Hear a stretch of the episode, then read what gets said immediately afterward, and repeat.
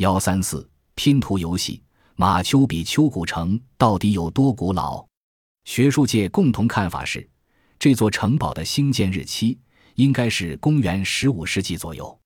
然而，一些备受敬重的学者却敢于质疑，时时提出不同的意见。例如，一九三零年，德国波茨坦大学天文学教授洛夫穆勒找到确凿的证据，显示马丘比丘古城在建筑上的一些重要特征。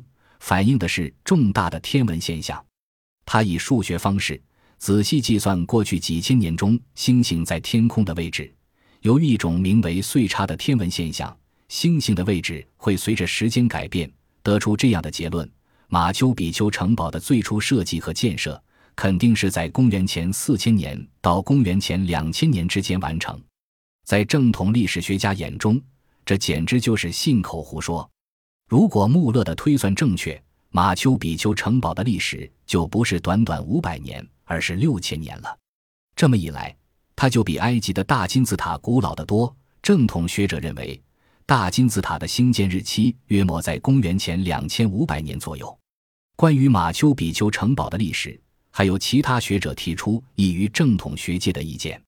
跟穆勒一样，他们大多认为，这座城堡的部分遗迹。比正统历史学家所认定的日期古老好几千年，就像组合的马丘比丘城堡墙上的多角形巨石。乍看起来，这个观点似乎能够配合其他碎片，组成一幅完整的拼图，让我们得以解开历史之谜，一窥秘鲁古老的面貌。维拉科查是这场拼图游戏的一部分。传说中，它的首都设在蒂华纳科，这座伟大古城的废墟。如今坐落在玻利维亚境内一个名为科窑的地区，距离蒂蒂卡卡湖南岸二十英里。我算了算，只需两三天，我们就可以经由秘鲁首都利马和玻利维亚首都拉巴斯抵达华奈克古城。本集播放完毕，感谢您的收听，喜欢请订阅加关注，主页有更多精彩内容。